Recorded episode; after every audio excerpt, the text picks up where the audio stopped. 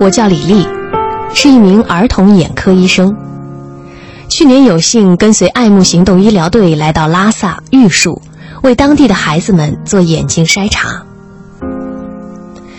义诊过程中，一个特别奇怪的检查结果引起了我的注意。有个孩子的视力初筛结果是双眼一点零，但是仪器检查的结果却显示他的眼睛患有严重的白内障和弱视。这个孩子就是扎西。我当时疑惑的问他：“你的眼睛能看清楚吗？”他先是低着头不作声，眼神里透着恐慌。我们现在听到的这个故事呢，是在爱慕行动的过程当中，儿童医院的李丽医生去西藏之后，跟我们讲述了一个故事。在这里边，我想跟大家分享一下，在这一次爱慕行动的过程当中。除了电台的工作人员，还有很多媒体的朋友之外，最重要的就是我们儿童医院的这些医生朋友了。当时我们在西藏的时候，我还记得第一次走访西藏，就认识了李丽医生。李丽医生是北京市儿童医院眼科的主任，他是一个见到谁都会报以微笑的眼神，给大家一张笑脸的一个大夫。当时我们去西藏的时候，最担心的就是他和那些女医生和护士们身体状况。当时我们抵达拉萨之后，到了拉萨的海淀小学，开始对那里的孩子进行眼科的筛查和义诊的活动。一共十几个医疗专家的团队，到了学校之后，因为高原的反应，他们有的人头疼，有的人呕吐。后来，为了坚持把这些孩子的眼睛筛查完毕。医生们就都带上了氧气罐，一个又一个的进行检查。李丽医生跟我讲，在他筛查的过程当中，他认识了一个小孩这个小孩患的病是斜视，但是呢，他却不想告诉任何人，因为他怕家里的奶奶和家人知道之后为他担心，所以他一直在躲避大家的眼神。后来，我们还是把这个病情告诉给他。他开始痛哭流涕。再后来，我们把这个小朋友接到了北京，为他完成了手术。总之，在爱慕行动的过程当中，我们陆续走过了青海、贵州、四川、甘肃、宁夏、青海等多个高海拔地区。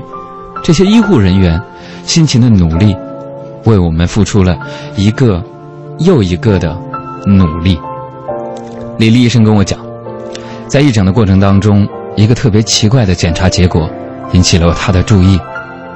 有个孩子的视力初步筛查结果是双眼一点零，但是仪器检查的结果却显示他的眼睛患有严重的白内障和弱视。这个孩子就是扎西。李丽医生说，当时他非常疑惑地问这个孩子：“你的眼睛能看清楚吗？”这个孩子先是低着头不作声。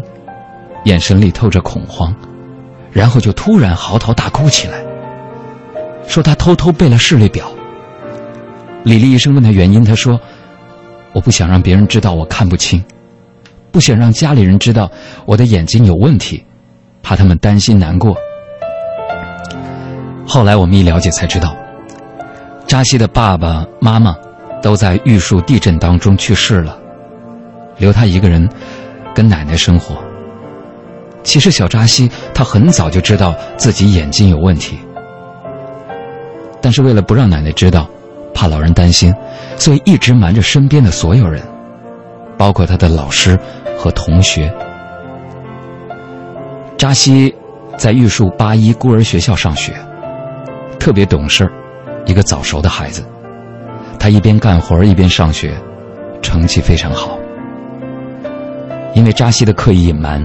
所以老师一直很疑惑，为什么扎西成绩那么好，上课却总回答不出来黑板上的问题呢？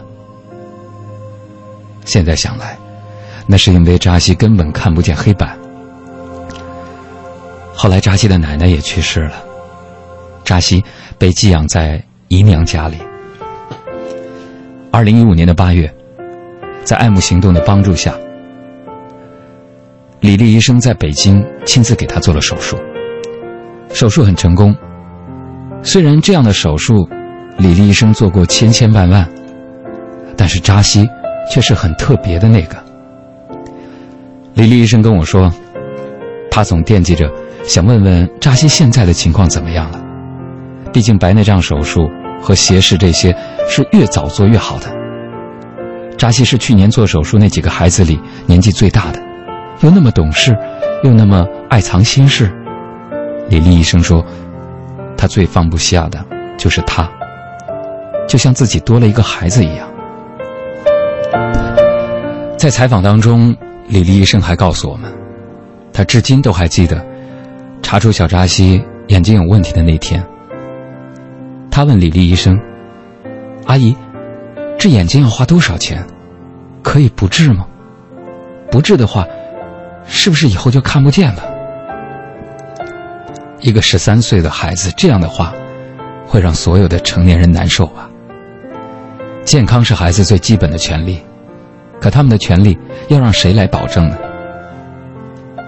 李医生说：“身为一名医疗工作者，他知道政府方面对此做了大量的工作，但这项工作是长期而又艰巨的。